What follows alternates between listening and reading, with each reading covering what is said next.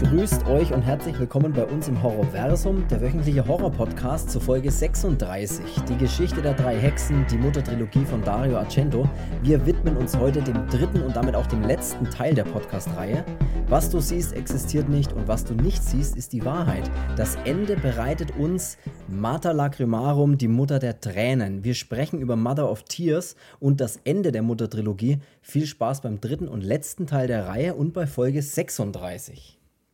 So, ich bin der Chris und ich begrüße auch heute, wie an jedem anderen Sonntag auch, den Mann, den alle Mütter lieben. Hallo Cedric. Hallo Mami. du Muttersöhnchen, wollte ich gerade sagen. äh, ja, und geht's das gut? Das hat dir der Teufel gesagt. Ja, wir sind, wir sind, wir sind beim Ende jetzt, ne? Das Ende der, Ende der Podcast-Reihe der Mother of Tears, nee, nicht der Mother of Tears Reihe, der Mother of Tears Reihe wollte ich gerade sagen. Ich meine natürlich der Muttertrilogie von Dario Argento. Wir haben ja gestartet mit dem 77 erschienenen Suspiria, sind dann weitergegangen mit 1980, letzte Folge, da waren wir bei Inferno oder Horror Infernal auch genannt. Und heute oder ist der letzte Teil. Horror Inferno. Oder wie du es durcheinander sagst, genau. Und jetzt sind wir bei Mother of Tears. Mother of Tears Oh, wie fangen wir da an? Wie fangen wir mit Mother of Tears an? 77 Meisterwerk, 89 Meisterwerk, 2007 Scheißwerk. es ist, man muss so, so hatten, muss man es vielleicht nicht sagen, aber es ist auf jeden Fall, fangen wir mal sachte an, es ist der schwächste von den, von der Muttertrilogie. Das auf jeden Fall. Da können wir, glaube ich, beide unseren Stempel drauf setzen drunter. Ja, es ist, ähm, muss man hier mal mein Mikro richten. Ne? Ähm, Covid. Äh, Test. Also, ähm, ähm, man merkt, finde ich, allgemein ein bisschen bei den späteren Argento-Filmen, dass jetzt da so ein bisschen die Luft raus ist. Also bei mir war es ja schon auch, es hat ja schon mit Sleepless angefangen. Wobei ich Sleepless noch eigentlich ganz gut finde, sogar irgendwie. Ja, ist er auch. Ähm, also ganz also gut ist jetzt zur Sache. Also ich sage jetzt so nicht, dass die alle kacke sind. Ich finde jetzt auch, man kann sich Cardplayer auch mal anschauen.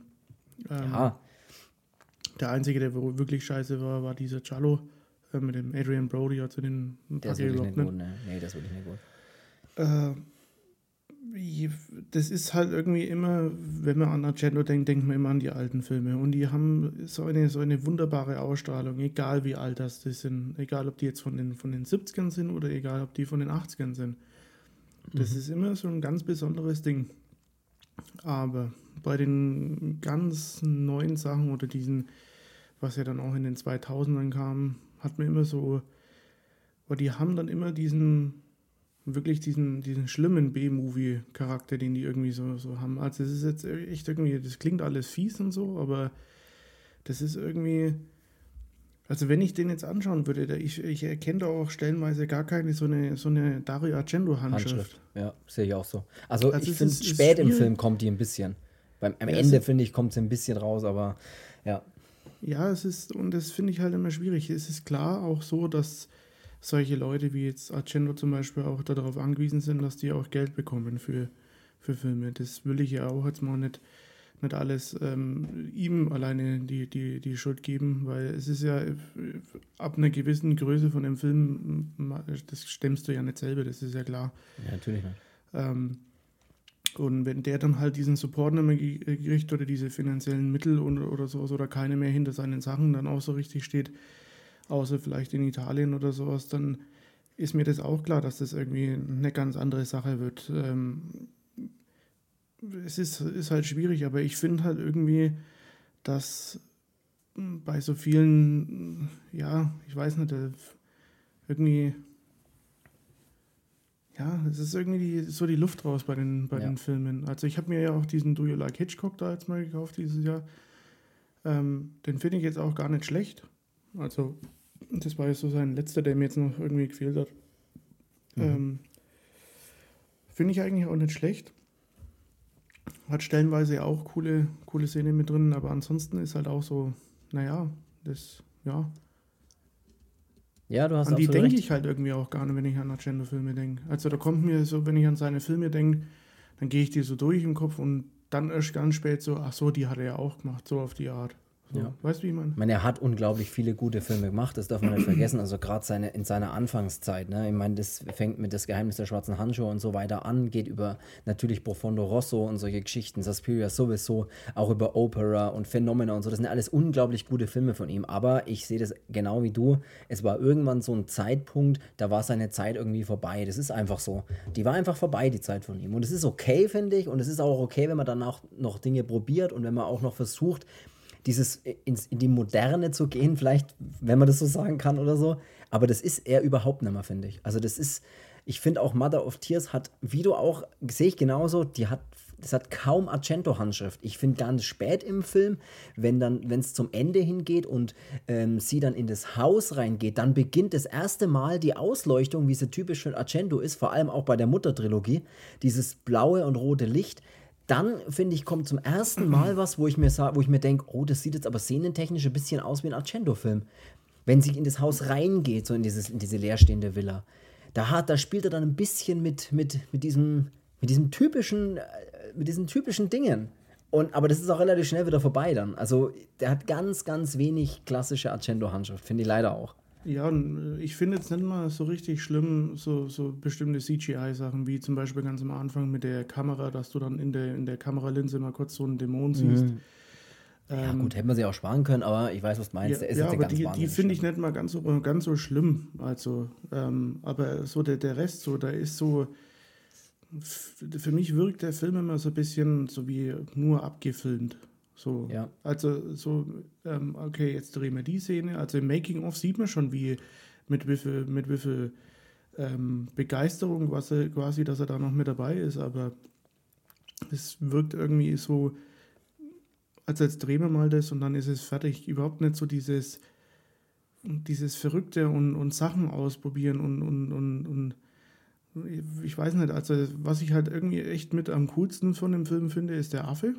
Weil, ja, ja. Aber also typisch auch, halt, das ist typisch Argento, Tiere mit reinzubringen. So, so, so, Tiere mit drinnen hat. Dann finde ich es halt ganz cool in dem Film, dass er so Anspielungen auf andere Filme hat, wie zum Beispiel in diese am Ende in dieser Leichengrube, ähm, ja, als die Asia Channel da durchläuft, so phänomenal. Dann ist ja einmal diese Szene, wo dieser Glatzkopf mit dem Affen da in die, in die Wohnung kommt mhm. und dann diese Mordwaffe, also diesen langen Speer, den er ihr dann auch unten rein rammt, den baut er ja davor zusammen. Und das ist ja so dieses Zusammensteckprinzip, auch es sieht ein bisschen aus wie diese Mordwaffe aus Phenomena. Mhm.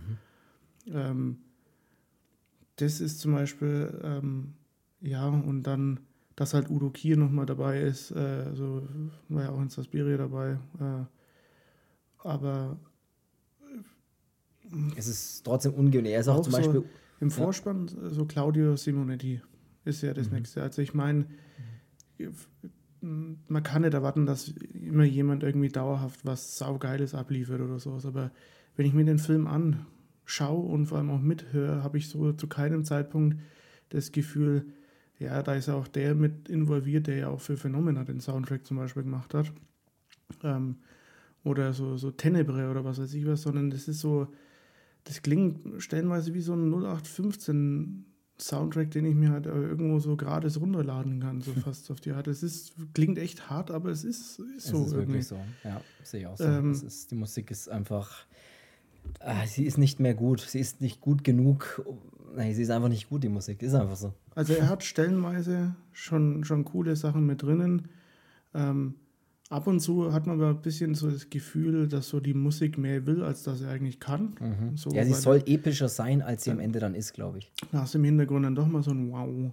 Ähm, so, ja. so, so ein Synthesizer-mäßiges Zeug, wo, wo du dann denkst, jetzt könnte der so ein typischer Argento-Soundtrack mal wieder losbrechen. Ähm, passiert aber dann leider nicht. Äh, aber du hast halt so ja, ein, paar Sachen sind mit drin, die, die echt, echt cool sind, auch mit diesen, mit diesen Close-Up zum Beispiel, dann, wo der, wo der, wo diese Urne da mit dem Wachssiegel erstmal verschlossen wird und auch mit dem Wachssiegel wieder aufgemacht wird mit diesen kleinen mhm. Meißel, wo sie das ja. dann. Ja, das sind die Sirenen. Mal wieder das gibt's ja nicht. Bei dir ist es ist unglaublich. Hoffentlich hören das alle, dass bei dir immer die Sirenen angehen. Wobei in den letzten zwei, drei Podcasts, glaube ich, war es tatsächlich nicht der Fall, aber ja, ich. So diese Close-Up, wo die mit dem, mit dem Meißel da dieses Wachs wegtrennen und das sieht man so, so extrem Close-Up-mäßig. Das ist so, das sind so typische, typische Argento ähm, Ja, Teile. Momente, ja. Ähm, aber ja, das Problem an dem Film ist, dass er halt viel mehr unnütze Sachen drinnen hat als, als Dinge. Also es sind zum Beispiel so, boah, das klingt echt fies gegenüber dem Film, weil es ist, es soll jetzt nicht wirklich so sein, dass man sagt, der Film ist absolut, also das mit dem Scheißberg vorhin am Anfang war ja auch nur so dahin Ja, Also, jetzt hast du es gesagt. äh, ja, Also auf was, Band. Licht, das ist, was Licht ist Bicht.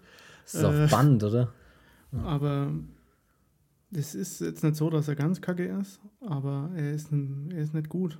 Also Ja, und es sind äh, Szenen auch dabei, wo sie dann im Taxi einmal fährt, wo die Taxifahrt so extrem lang ist und der Taxifahrer fünfmal abbiegt, so als würde er einfach im Kreis fahren.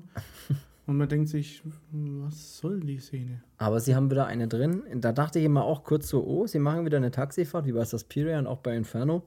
Aber die war dann nicht ganz so geil, die Taxifahrt. Aber ich will jetzt mal noch kurz, bevor wir vielleicht einfach noch ein bisschen über die Handlung reden und worum es genau geht in dem Film, ähm, tatsächlich auch mal äh, eine Kritik lesen. Ich weiß jetzt leider nicht mehr, von wem die ist. Ich habe mir die nur rauskopiert. Ich weiß aber nicht mehr, wer die, wer die, wer die gesagt hat. Deswegen Der keine. Ahnung. Ja, von mir ist er nicht. Und ähm, die fand ich am Anfang zu hart, aber jetzt im Nachhinein finde ich, ja, man muss ja kritisch trotzdem sein. Ne? Ich meine, wir, wir beide lieben ja Dario Argento und seine Filme und äh, wir lieben auch alles, was irgendwie nicht so geil ist von ihm trotzdem, weil es halt einfach von ihm ist, aber man muss halt trotzdem auch kritisch sein. Äh, auf jeden Fall ähm, heißt es da unrühmlicher Abschluss der Mutter-Trilogie äh, der keine nachvollziehbare Geschichte erzählt und seine Heldin durch eine Aneinanderreihung schier unvorstellbarer Gräueltaten hetzt, ein Albtraum im wahren Wortsinn. Ist hart, aber äh, ich muss am Ende jetzt auch jetzt nochmal, bevor wir vielleicht nochmal genauer ein bisschen auf die Story eingehen, ich glaube, das Problem, was Mother of Tears hat, ist, dass er viel zu spät kam. Der Film kam viel zu spät. Man hätte ja durchaus die Zeit gehabt, ne, zwischen 77 dem ersten, 80 dem zweiten, auch einfach mal zu sagen, ey, ich hau doch mal 85 oder von mir aus noch Anfang der 90er Mother of Tears raus und beende diese Trilogie in seiner Hochzeit, wenn du es so willst. Und das ist, glaube ich, das Problem. Er, der ist zu spät, der ist von 2007, das haben wir, glaube ich, noch gar nicht erwähnt. Ich glaube doch 2007, oder? Ich weiß es. Wir haben jetzt vorhin gesagt, dass die Entfernung von 89 ist. Nee, 80 ist Entfernung, ne? Dann habe ich, ich habe, glaube ich, vorhin 89 Ja, ist ja wurscht. Das, ey, die Leute wissen Bescheid, dass du dich gern mal. Die Nee, Leute ähm, wissen Bescheid, dass du dumm bist. hast du keine Ahnung. Nee, das ist, glaube ich, das Hauptproblem. Und das ist, glaube ich, auch Dass so ich das, keine Ahnung habe oder dass das auch das, aber auch, dass er so spät kam. Der kam einfach so. Was ist denn bei dir schon wieder los hier? Hier ist doch, bei dir ist doch schon wieder das volle Inferno, oder? Um mal beim Thema zu bleiben. Aber lass uns kurz einfach mal direkt auf den Film eingehen. Wir haben äh, Mother of Tears, The Third Mother. Wir haben in der Hauptrolle die Tochter von Dario Argento oder eine Tochter von Dario Argento und zwar die Asia Argento, die ja auch in vielen seinen Filmen mitspielt. Ah, Asia. Asia Argento. Genau. Die Asia Argento. Du hast ja vorhin schon ein paar andere genannt. Aber lass uns mal kurz reinspringen. Der Film beginnt. Wir müssen jetzt nicht wieder beim letzten Mal im Nachgespräch haben wir ja kurz besprochen, äh, als wir über Inferno geredet haben beim letzten Podcast, dass wir vielleicht ein bisschen zu intensiv jede einzelne äh, Szene besprochen haben. Ja, mal schauen, wie das heute wird. Und mal ein bisschen, bisschen mit, mit, mit Nachdruck. Pfiff. Mal, mal mit, mit Pfiff. Mhm. Damit es nicht ganz so, so eindönig wird. Eindönig. Ja. Wir starten mit einer Ausgrabung. Das, der Film beginnt. Ähm, man, Langweilig. man sieht. Paul, Werbung. scheiße, Wollwitz.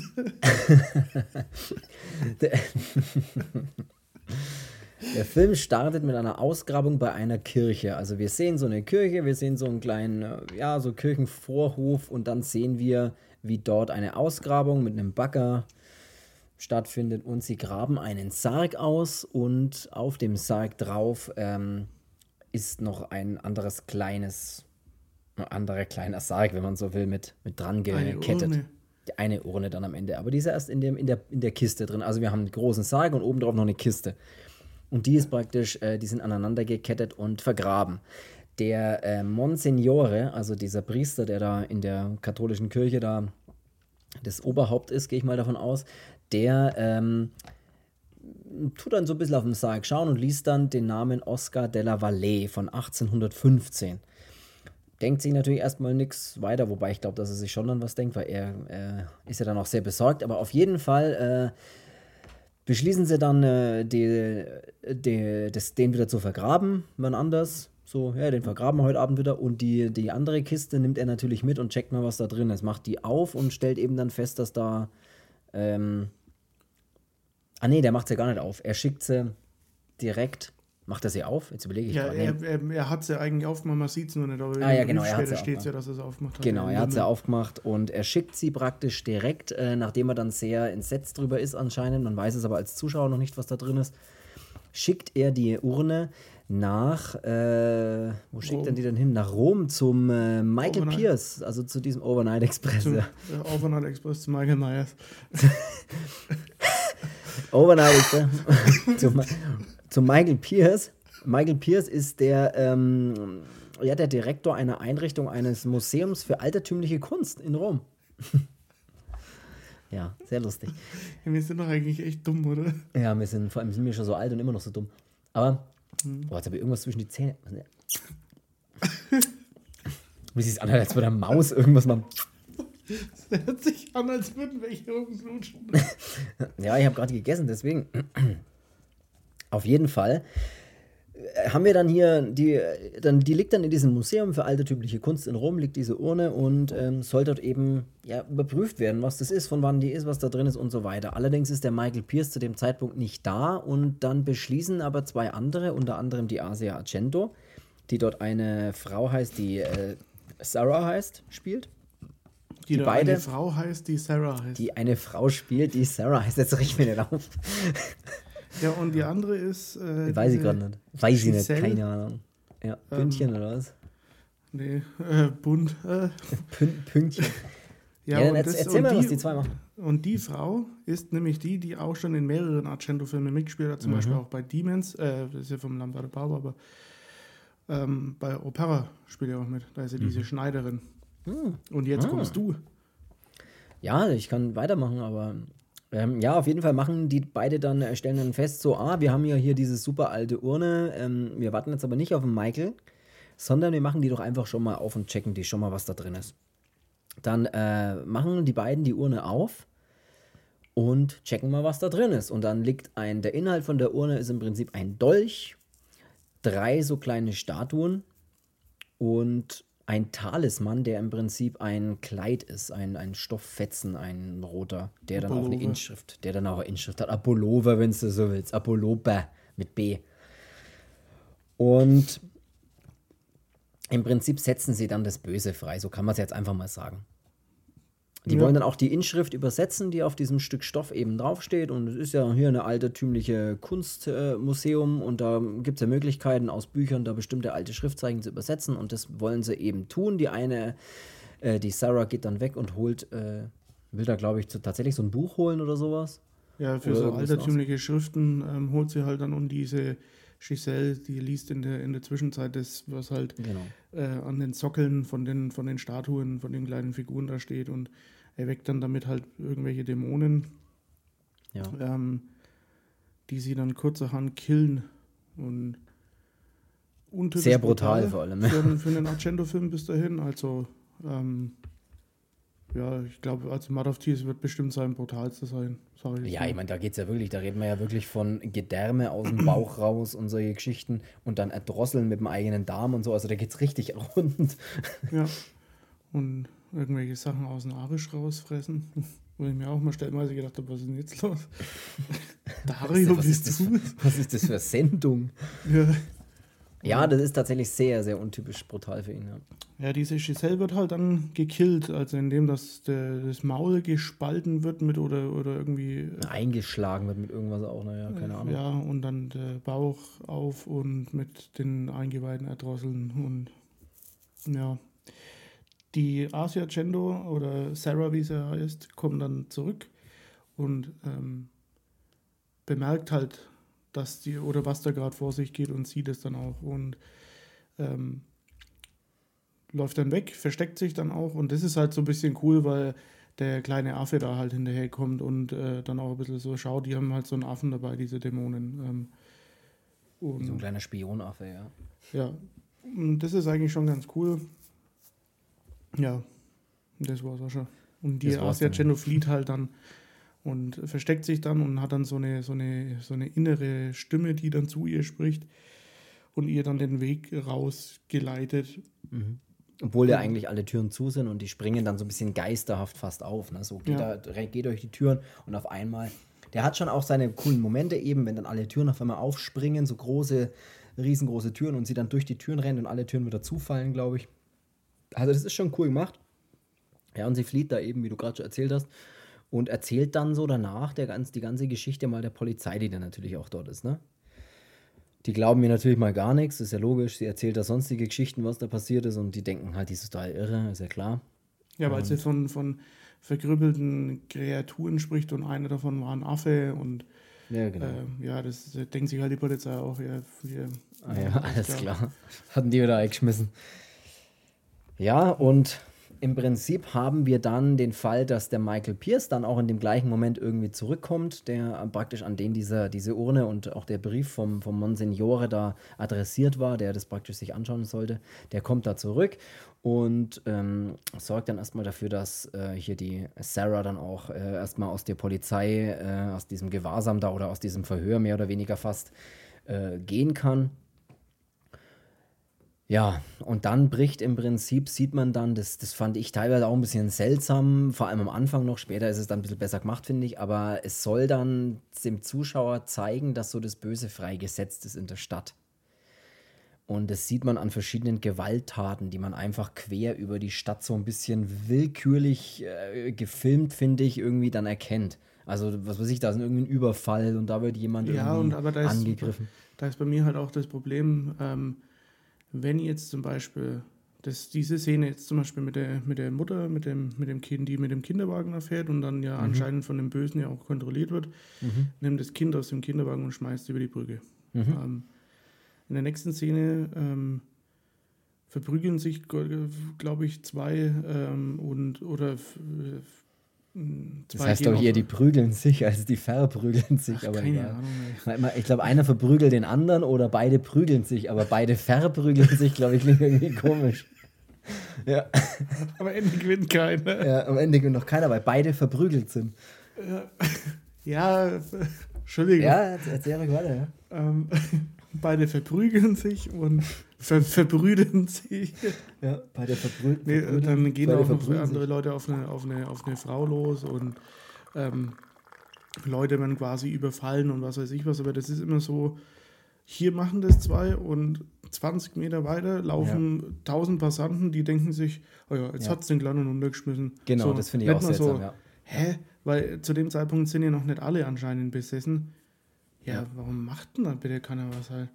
Das finde ich tatsächlich aus. Das ist das, was ich meine, so willkürlich. Das sind so willkürliche Szenen irgendwie, wo man sich denkt, hä, so, ja, da wird jetzt äh, zwei Leute werden auf einmal wahnsinnig und überfallen jemanden und alle anderen Menschen laufen aber ganz normal weiter und irgendwie schauen ein bisschen. Es ist irgendwie sehr ein bisschen seltsam. Ja, da hätte ich mir halt dann, keine Ahnung, dann an, an der Kulisse, wo halt irgendwie überhaupt nichts los ist oder so. Genau, Hinterhöfe, wo halt irgendwie was passiert oder so, ne? Wobei da passiert wahrscheinlich auch sowas, aber.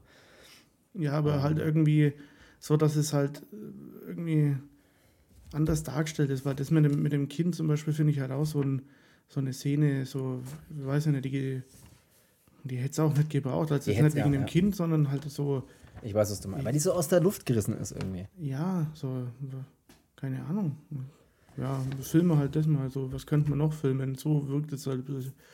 Und, ja. Ähm, ja, na, es hat jetzt böse freigesetzt und. Ja, mehr oder weniger. Jeder verprügelt sich. Jeder, jeder verprügelt sich in ein Miteinander. Auf jeden Fall geht es dann im Prinzip darum, dass natürlich auch die, die Sarah dem Michael die Geschichte erzählt, so ein bisschen, was da los ist und er würde ihr das nicht glauben und bla. Und dann ähm, wurde, ist es, glaube ich, ist es dann schon als seine, seine Tochter in, Nee, nee, das, dauert noch, das kommt noch später. Aber was dann kommt, das mag ich tatsächlich sehr. Und zwar, wenn man Geschichte erzählt. Und zwar über äh, der Michael Pierce geht, der dann, äh, will ja dann den, zu dem, zu dem Monsignore im Prinzip. Und dem geht's aber ziemlich, also will halt ihn befragen, so, was ist denn hier eigentlich los und, und was hast du mir da geschickt und, und Info, Infos. Er braucht Infos, würde ich mal sagen. Und er stellt dann aber fest, dass er leider äh, im Krankenhaus liegt und ähm, dass es ihm sehr schlecht geht. Nicht ansprechbar und sonst was. Genau. Und dann ist aber der, der Sidekick vom Pfarrer, vom Priester. Der Sidekick, oder? Ähm, dabei ja keine Ahnung, was drin sei, sei Ding in der. Ja, das habe ich mir auch kurz gefragt, der stand. In der Kirche ist Klingelbeutel tragen oder sowas. Ja, ähm, der macht da, der macht die, Ab, ja, die Ablösung. Wie nennt man das, wenn man hier jemanden. Abrechnung. Nee, die, wenn man Tag der letzten ersetzt, Abrechnung. wenn man jemanden, nicht wenn man jemanden ersetzt, wenn man vertritt, die Vertretung, das Wort habe ich gesucht. Der macht die Vertretung. Die klassische Monsignore Priester-Vertretung, vielleicht. Ja. Ähm, Monsignore. Dann, genau, ist der mit dem Michael Pierce zusammen in einem Krankenhaus ähm, und dann erzählt er ihm halt so von dieser Legende, äh, an die dieser Oberpriester geglaubt hat.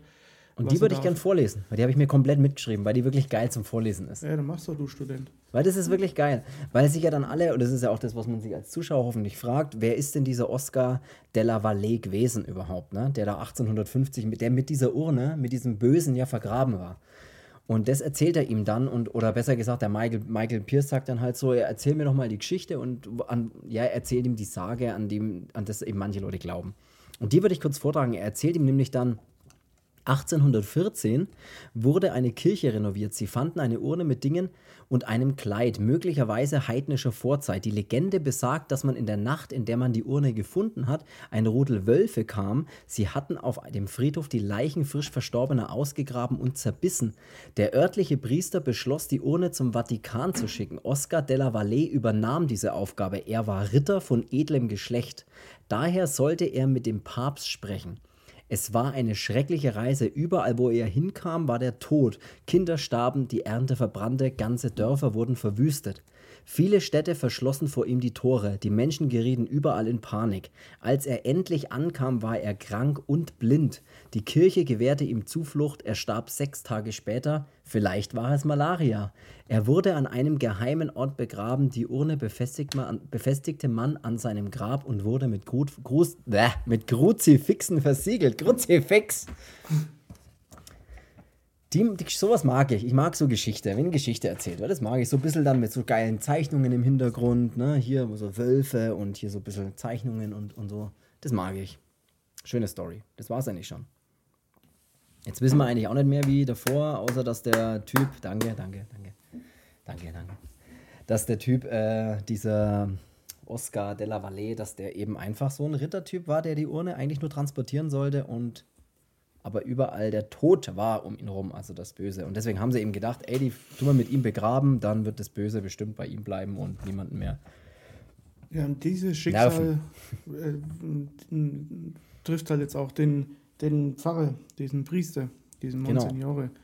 Genau. Ähm, weil die, er hat halt dann auch mit dieser Urne dann halt irgendwie da rumhantiert und ja, das Böse, äh, ja, hat dann auch ihn gepackt. The Evil That Men Do. Mhm. Deswegen ist er dann auch, auch krank. Sehr krank. Er ist, ein, er ist ein sehr kranker Mann. Ja, und ja? dann. So ist es, so ist es. Ey, der Sohn von Michael Pierce wird entführt. Ich sag's euch, wie es ist. Er kommt, zu, er kommt nach Hause zurück und da, wo sein Sohn eigentlich liegen sollte, äh, liegt nichts mehr. Und äh, mit einer kleinen Botschaft, der soll bitte schweigen. Und ich glaube, irgendwie sowas steht da. Ich weiß nicht mehr ganz genau. Ja, aber Silenzium und dann diese Schriftzeichen, die auch auf der, auf der Urne genau. waren, sind dann an das, an das Kopfende vom Bett geschrieben. Ja, ja. Mit ja. Blut. Natürlich. Mit was sonst? Mit unglaublichem Blut. Ja. So ist es. Im Prinzip beginnt dann, das müssen wir ja tatsächlich jetzt nicht hier komplett äh, nochmal durchgehen. Es beginnt im Prinzip so ein bisschen, ja, die Sarah er, wird im Prinzip verfolgt von. Ja, von er, will, will ja dann, ähm, dieser Michael Pierce will ja dann ähm, einen Priester aussuchen. Pierce, Pierce, Pierce. Ähm, den Priester will er aussuchen, der so der letzte Exorzist ist. Ah, ja, stimmt. Das war ja, genau. Der letzte, oh. der, letzte, der letzte Stuckateur.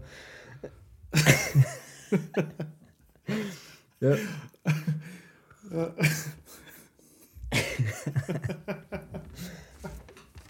Der letzte, Exor der letzte von, von, von der Kirche anerkannte Exorzist, der praktizierende Exorzist. ja, der letzte Stuckateur ist auch wieder Insider. Ey, wir müssen, glaube ich, irgendwann wieder Insider-Folge machen, aber eure, unsere Ins eure Fragen, unsere Insider, so heißt die nächste. Aber wissen wir nicht, genau. Und ähm, ja, da geht er halt hin und ähm, die Asia Channel, also diese Sarah, die will dann ja noch dann so ein bisschen aufhalten und halt sagen, ja, dass er, dass er es eben nicht machen soll. Und äh, macht es aber dann halt trotzdem. Und genau, also er macht sich auf den Weg und die Asia Argento ähm, macht dann so ein paar Dinge nebenher und will halt dann auch äh, ein bisschen so, so erforschen, was denn da so Sache ist und geht dann in eine Bibliothek und liest dann halt was äh, über so schwarze Magie und was weiß ich was. Und da kommen halt immer diese drei Mütter immer in anderer Gestalt halt auch zum, zum Vorschein als die, die drei Grazien, die drei Furien, ja. äh, die drei von der Tankstelle. Ähm, ja, drei, drei Nasen tanken super. Vielleicht die aus der Pitstop-Werbung, kennst du die noch? Jo, jo, oh, das war geile Werbung, ja. das, war eine geile. Pitstop gibt es überhaupt noch? Da haben wir noch nie, was, nie mehr was davon gehört. Keine Ahnung, vielleicht ist das jetzt so Carglass-Zeugs oder so. Oder ist eine Pitstop, ist das nicht so ATU geworden? Weiß ich nicht, aber ey, das wäre jetzt wirklich mal zu, das würde mich wirklich mal interessieren, was mit Pitstop, was mit den drei Pitstop-Gesichtern ist. So wie Plus auch zu Netto geworden ist? Wie Plus? Ja, es gab doch früher, gab es ja den Supermarkt Plus. Und das ist jetzt so Netto geworden. Weil Netto gab es ja anscheinend im Norden irgendwie schon, schon früher und Plus gab es hier bei uns und okay. dann ist er Plus zu Netto geworden. Nee, Tante Emma, mehr weiß ich nicht. so. Ich kaufe kauf alles online. ja. Ja, ist ja auch völlig egal. Ähm, Ökolinie. Auf jeden Fall. Ähm, äh, was es dann gibt, dann passieren so ein paar so Sachen. Also, was ja ganz cool ist, sie kann sich ja so ein bisschen ja, unsichtbar machen. Ne? Sie hat ja, also Wir haben jetzt ein bisschen den Faden verloren. Jetzt, wird's schon ja. wieder, jetzt fängt schon wieder an, scheiße zu werden. ja. so immer, es gibt doch immer so den Moment bei circa 32, 33 Minuten, wo es anfängt, scheiße zu werden. Um, wir, ja, weil wir. Ja, erzähl das Weil wir uns nicht mehr kondensieren können. Ja, weil wir uns überhaupt nicht mehr kondensieren können. Ne? Nee, ah. das ist ja dann so, dass ähm, die Asia Agendo, die liest in der Bibliothek. Langweilig, über, so, über so verschiedene Sachen halt. Dinge. Was für Sachen? Und, äh, so, ja, über diese, dass es halt in der Geschichte immer wieder von. Äh, immer ja, das sind immer diese drei sind, ne? Es gibt immer genau, so diese drei. Die drei Fragezeichen, die drei Grazien, ähm, die drei Dreier. Drei bei äh, Calvas. Ja, Dreier BMW. ähm, ja.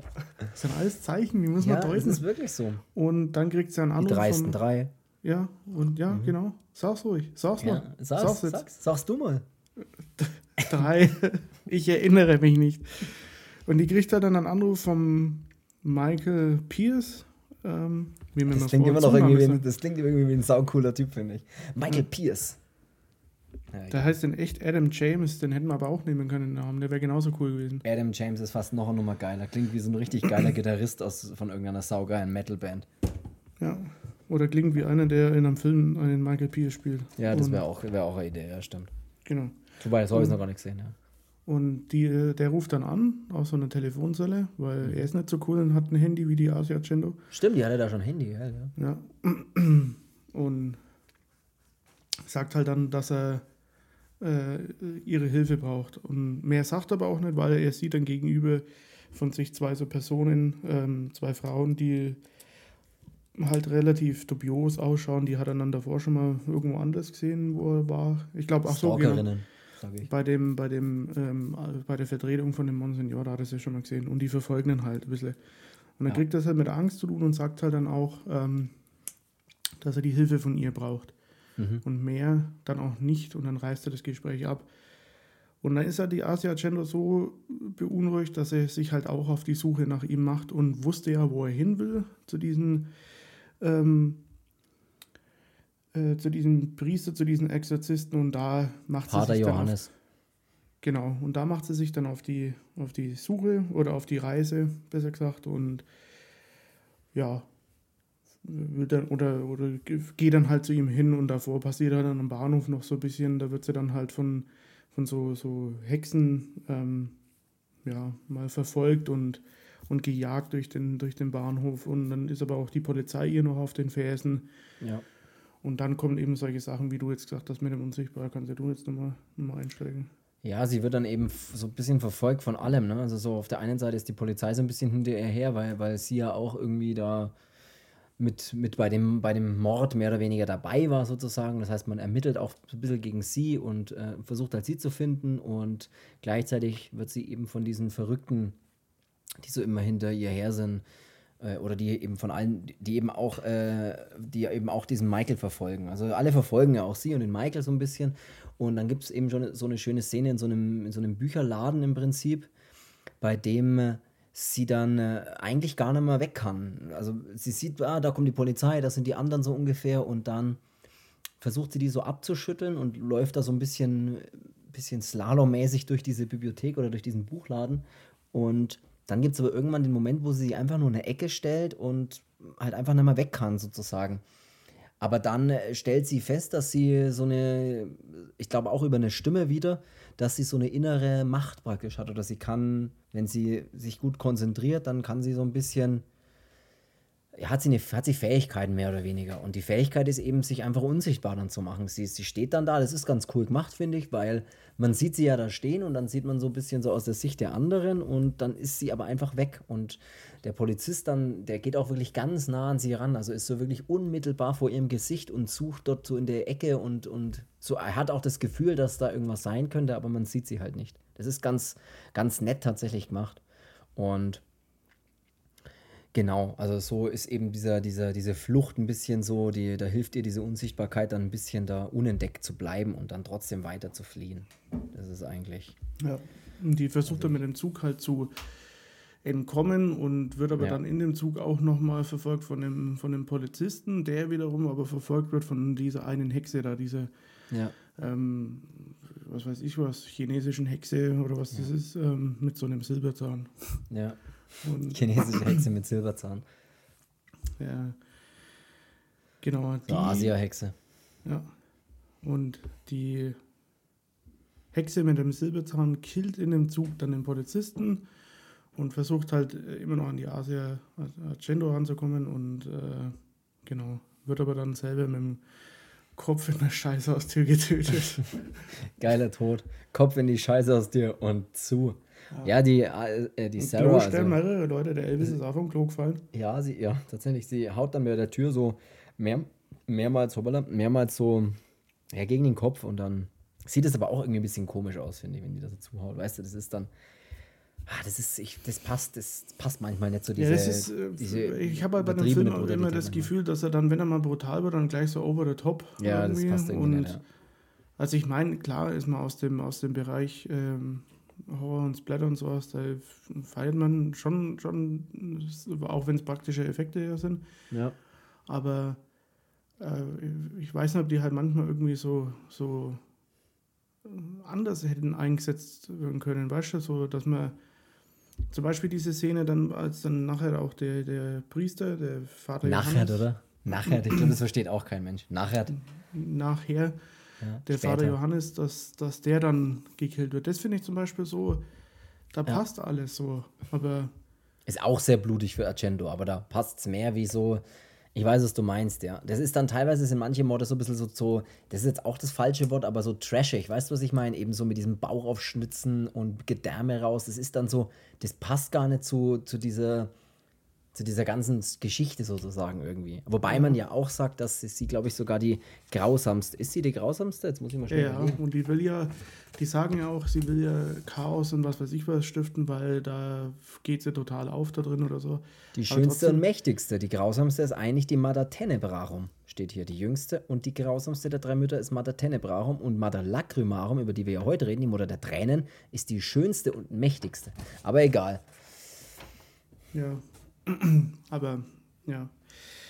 Die ähm, Sarah oder Asia Chenno sucht sich jetzt endlich mal raus. Ja, sucht euch ja jetzt endlich mal aus. Und äh, die kommen dann halt an bei dem, bei dem Vater Johannes und dort trifft es aber auch noch auf so eine andere Frau, das ist dann die Martha. Ähm, sag's mir schon scheiße aus. ja, sag's mal, Martha, ich schau scheiße aus. Auch ein geiler Insider.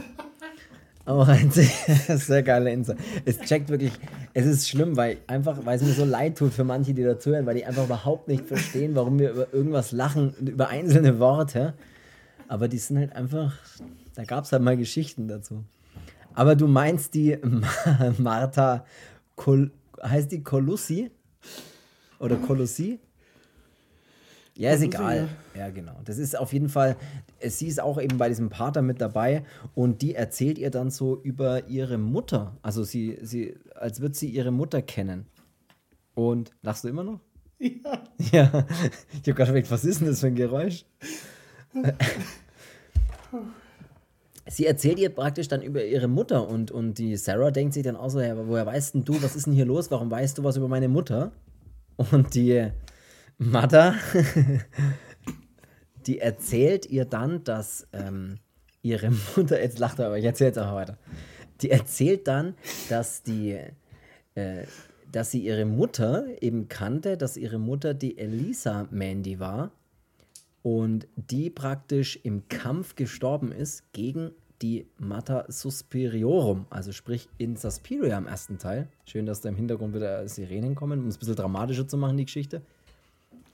Und die Sarah ist natürlich dann total so verdutzt. Ey, woher weißt du das? Meine Mutter oder meine Eltern sind doch so und so gestorben. Nee, und sie sind gestorben im Kampf gegen die Mata Suspi Suspiriorum anscheinend. Ja, und die Mata ähm, ist in dem Film halt quasi, die ist keine Hexe, aber die ist so eine Seherin, sagt sie dann. Ah ja, wenig, genau, wenig später. Ähm, ja.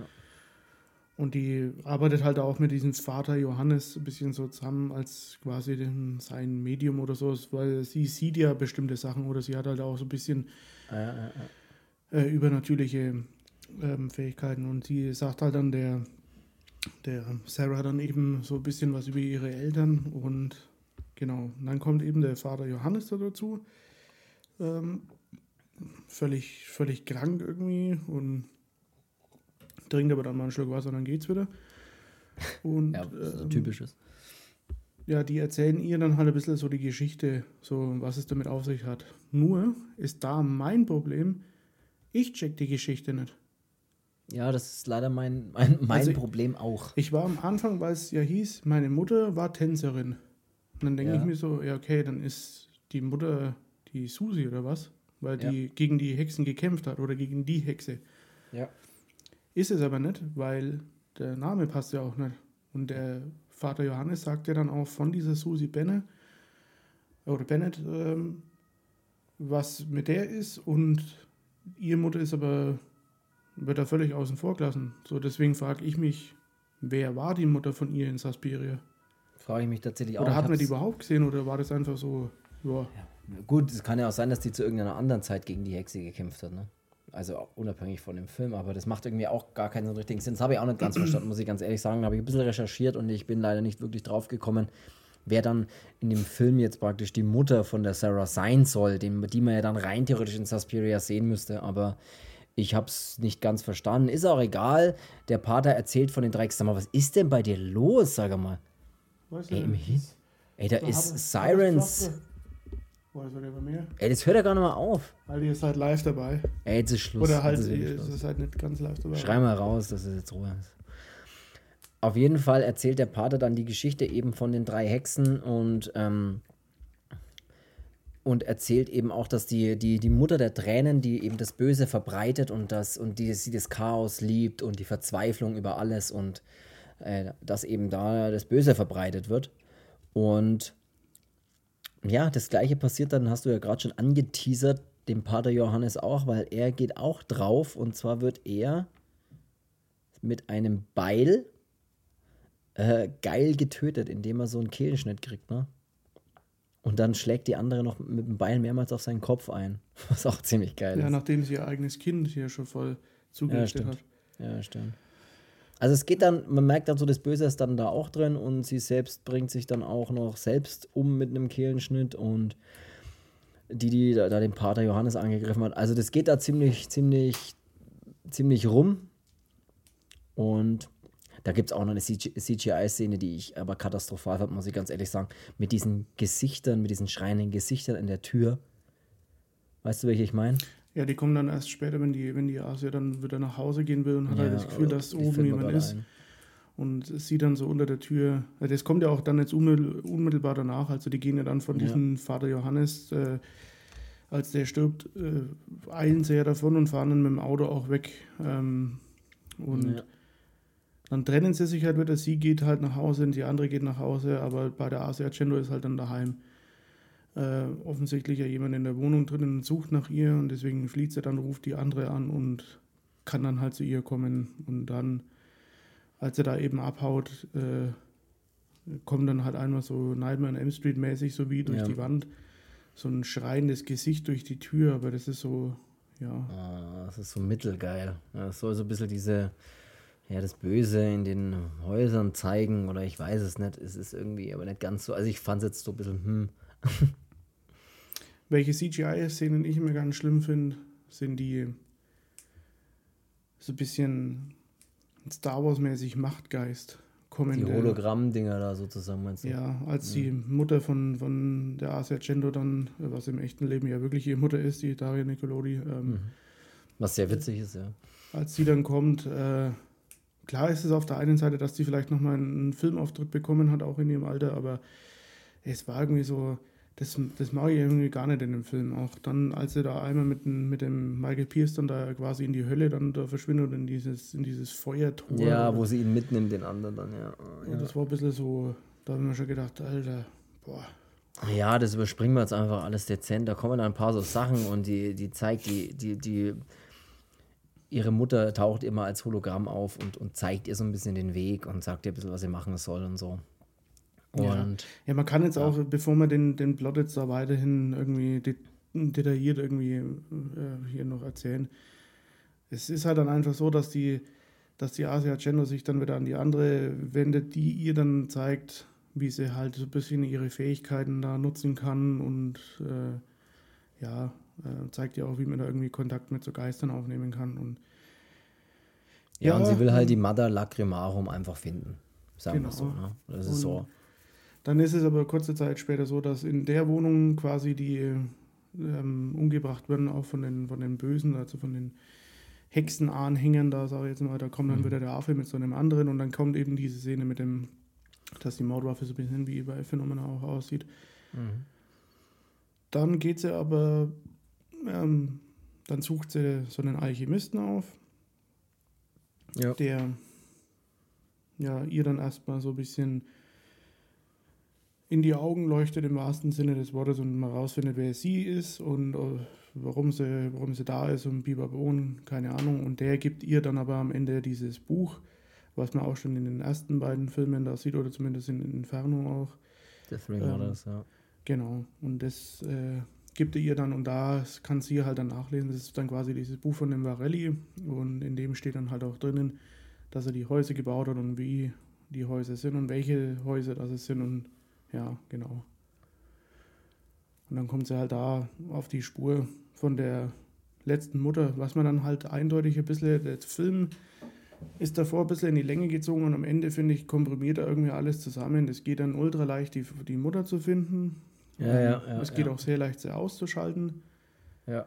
Der Bulle stellt nicht mehr allzu viele Fragen, der hilft ihr dann einmal und geht dann aber da runter mit den Keller und stellt überhaupt keine Fragen mehr. So, ja, was ist denn jetzt hier los eigentlich? Du haust die ganze Zeit ab und so, sondern gleich so Hexen, ah, ja, alles klar, dann sind es halt Hexen. Ne? Ja. Ja, das ist, das ist das, was ich am Anfang gemeint habe von der Folge, dass ich gesagt habe, so, der hat an bestimmten Stellen so ein bisschen Agendo Flair. Das ist eben die Stelle, wenn sie dann weiß, wo sie hin muss und sie geht dann äh, in dieses große Haus, was ja, glaube ich, diese, diese Villa vom Verelli eigentlich auch ist, ne, glaube ich.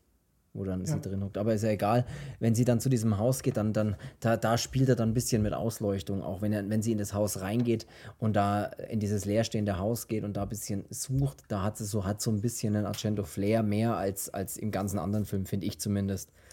Ja, aber dann ist es halt, was, was mir in dem Film halt überhaupt gar nicht gefällt, ist diese, diese Geschichte um diese Sarah da im Prinzip, weil ja.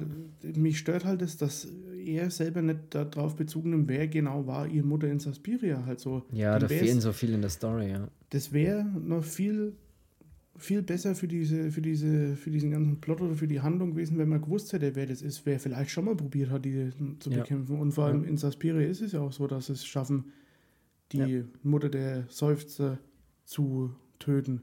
Ja. Ja, dann wäre es halt cool gewesen, wenn es genau vielleicht die gewesen wäre, die es geschafft hat oder sowas. Und, aber ja, mir so, fehlt, fehlt auch ein bisschen da, was. Da, ja. da ist der Zusammenhang ist halt nicht da. So. Das, und das finde ich halt ein bisschen so, für mich ist die Story halt nicht so Argento-mäßig ausgearbeitet wie andere Stories. Ja, und sie müsste eigentlich sogar noch einen Schritt weiter gehen. Sie müsste nicht nur gut ausgearbeitet sein, sondern sie müsste ja die ganze Geschichte, die ganze Reihe gut abschließen.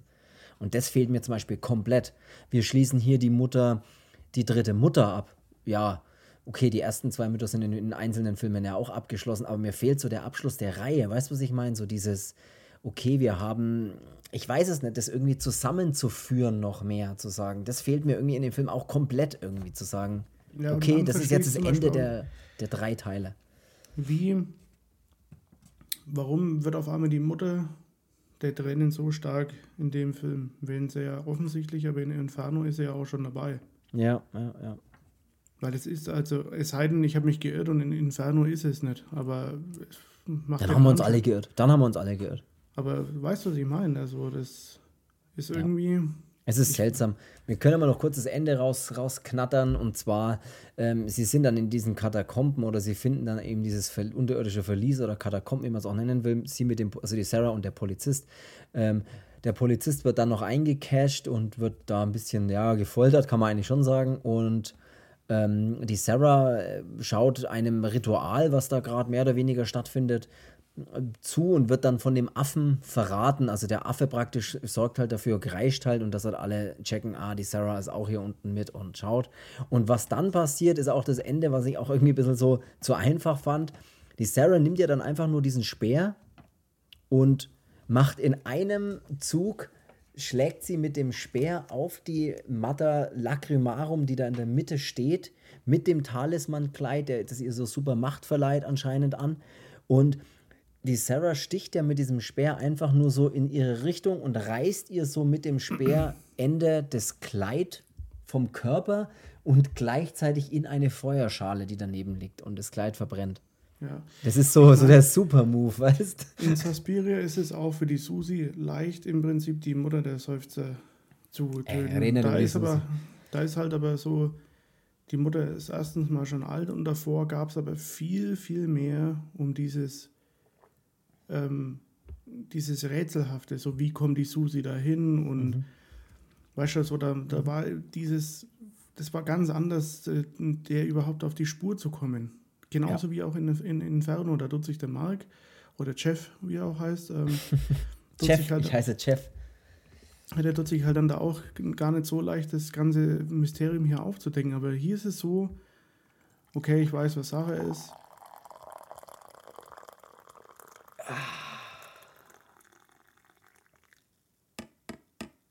So, habe nur kurz meinen Tee abgeschüttelt. So, und, ja, erzähl weiter. Ähm, da ist es so, es ist immer zu leicht und der Film hat Szenen, die unnötig sind, meiner Meinung nach, und mhm. ähm, wird stellenweise in die Länge gezogen, was mich echt, also das war schon, ich mag das nicht über Filme so echt zu schimpfen, aber bei dem Film, das hat mich schon, schon Nerven gekostet, den mir dann noch ganz anzuschauen. Also ich habe ja. den ja schon mal gesehen und ich habe ihn auch da, es ist klar, weil man will dann trotzdem irgendwie die Filme von Marcello haben, aber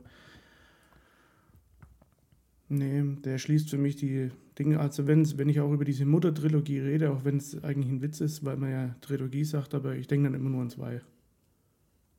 Ja. Also. Ich lese jetzt noch, ich lese jetzt tatsächlich noch kurz ähm, äh, zwei, drei Sätze über die Mater Lacrimarum vor, äh, um einfach dieses, dieses Thema auch abzuschließen, dass man da auch noch mal ganz kurz, weil ich mag das, ich mag immer so ein bisschen äh, die Historik dahinter. Mater Lacrimarum, Mater Lacrimarum, die Mutter der Tränen, ist die schönste und auch die mächtigste der drei Mütter. Wie bei Tenebrarum ist auch ihr wahrer Name unbekannt, während der Film Inferno alles darauf hindeutet, dass sich ihr Haus in Rom in Italien in der Nähe der Via dei Bagni Nummer 49, der Bibliothekar, befinden könnte, entpuppt sich ihr Haus im Film The Mother of Tears als der Palazzo Varelli. Das ist nur noch mal so zum Ende.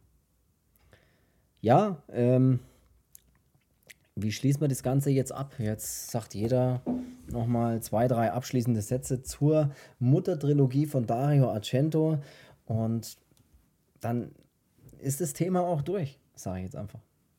Ja, also für das, dass er mit 1977 wirklich einen Film abgeliefert hat, der meiner Meinung nach immer noch unantastbar ist und ich das wirklich, wirklich, wirklich übel nehme, dass da jemand sich getraut hat, ein Remake oder eine neue Interpretation zu machen. Ist echt dreist, aber gut, ist jetzt ein anderes Thema. Mit Inferno hat er einen zweiten Teil abgeliefert, der auch wieder extrem gut war, genauso wie seine anderen Filme davor oder zur unmittelbaren Zeit danach. Ähm, das sind alles Filme, wenn ich an Horrorfilme denke, ähm, denke ich an Dario Argento, genauso wie an, an Fulci oder sowas, aber das war immer so, den seine Filme sind was ganz, ganz, ganz Besonderes, finde ich. Aber, aber an einer gewissen Zeit sind sie das einfach nicht mehr und bei Mother of Tears merkt man das ganz, ganz, ganz gewaltig, dass das überhaupt nicht mehr die Handschrift trägt oder diese, dieses, dieses bisschen Gefühl in mir auslöst, geil, ich schaue gerade an. Und das finde ich halt sehr schade bei dem Ding. Und ich finde halt Mother of Tears ist jetzt für mich kein guter Film, auch wenn es jetzt so hart klingt, aber ja gut, wir sind ja hier nicht da, um den Podcast zu machen, nur um alles schön zu reden, sondern auch, dürfen wir auch ruhig sagen, wenn was kacke ist. Und Die ehrliche Meinung wollen wir, wollen wir, wollen wir äußern, ne? ja, und ich finde halt Mother of Tears nicht gut. Okay. Nur stellenweise mit ein paar Szenen, aber ich finde, dass es kein guter Abschluss für diese, für diese Trilogie ist. Ja, Ja. da hast du absolut recht. Äh, auch ich will ganz kurz einfach noch sagen, ähm, wenn ihr da draußen diesen Podcast hört und solche Filme zum Beispiel wie Suspiria noch nie gesehen habt oder viel davon gehört, es kann ja durchaus sein. Es gibt ja viele, man kennt ja vielleicht manche Namen oder man weiß, ne, man hat da, man hatte schon mal gehört oder sowas, aber selber noch nie gesehen. Dann würde ich bitte wirklich jeden eben empfehlen, sich Suspiria und auch alle anderen Werke oder viele andere Werke von Dario Argento, eigentlich auch wirklich alles, man muss sich alles von ihm mal anschauen, äh, anzuschauen und dieses, dann, dann wisst ihr vielleicht auch einfach, worüber, oder viele werden es auch wahrscheinlich wissen, was, was wir meinen, wenn wir sagen, dass das eine andere Art von Film ist, was er früher gemacht hat. Er hat da ganz andere, da ist eine ganz andere Magie, kann man fast sagen, in den Filmen, wie Suspiria oder, oder Inferno auch, oder halt auch die Phänomena oder solche Geschichten. Schaut euch das an. Jetzt nochmal abschließend zur Muttertrilogie: Suspiria, Inferno, Mother of Tears. Ich glaube, das ist genau die Reihenfolge, in der man äh, einfach die auch bewerten kann, würde ich sagen. In meiner Meinung nach ist Suspiria natürlich der stärkste. Inferno ist auch noch ein super geiler Film. Mother of Tears, eine ganz schwache, meiner Meinung nach. Äh, ein ganz schwacher Abschluss der Reihe, leider. Aber gut, so ist es. Ähm, was ich noch sagen will, ist, schaut bei uns auf Instagram vorbei. Der geile Übergang. Wenn ihr mal was sehen wollt, was nicht so schwach ist, dann wie wäre es mit unserem Instagram-Profil? Wenn ihr mal was sehen wollt, was ganz schwach ist, dann schaut euch die Storys an. Nee, war nur Witz. Nee, die sind- die Story, ey, ich gebe mir echt immer Mühe bei den Stories. Ne? ich versuche ein bisschen mehr. Persönlichkeit reinzubringen in den Stories, vielleicht auch, wenn mich im Alltag mal zu filmen, ne? wie ich gerade beim Nee, find- find Lesen ich- bin. Nee, keine Ahnung. Finde ich, find ich cool. Nee, dass das auch ähm, mit dem, natürlich mit dem Feedback da auch, finde ich, finde ich echt eine ganz, ganz coole Sache, weil ähm, ich meine, wir sind jetzt hier bei Folge 35, wer hätte es gedacht? Ja, Wahnsinn. ähm, was also so ein bisschen Zeitvertreib eigentlich werden kann. Ähm, finde ich, finde ich schon geil, dass das, also dass du Instagram und das ganze Zeug da so fest im Griff hast und dann auch echt cooles Feedback kommt. Macht Ja. weiter damit. Schaut bei uns vorbei, Instagram, äh, Horrorversum Podcast findet ihr. Abonniert uns da gerne, schaut da vorbei. Wenn es irgendwo möglich ist, dann äh, sagt es euren Hunden und euren Freunden und wem auch immer, dass sie bitte den Horrorversum Podcast mal anhören sollen und vielleicht auch abonnieren sollen, auf welchen Plattformen auch immer, wie Spotify, Amazon Music, äh, Apple Podcasts, wo auch immer man Podcasts hören kann, auf allen möglichen Podcasts-Apps natürlich auch. Schaut da vorbei, abonniert, bewertet, wenn es geht. Es würde uns sehr freuen, wenn ihr den mit 5 Sternen zum Beispiel bewertet oder 4,7 Sternen, eins von beiden. Wäre sehr cool. Schaut da bei uns vorbei. Wir würden uns dann gerne, glaube ich, jetzt verabschieden. Dann soll es das gewesen sein für diesen Podcast. Und nächste Woche, schauen wir mal, worüber wir nächste Woche dann reden wollen. Das wissen wir jetzt noch nicht. Wir werden das jetzt im Nachhinein vielleicht besprechen. Schauen wir mal. Und dann würde ich sagen, soll es das gewesen sein. Wir hören uns nächste Woche und bis dahin. Bleibt und tschüss. Bleibt sauber. Finger weg. Bleibt trocken, wollte ich gerade sagen. Finger weg von den Luft. Ja, Finger weg von den Getränken.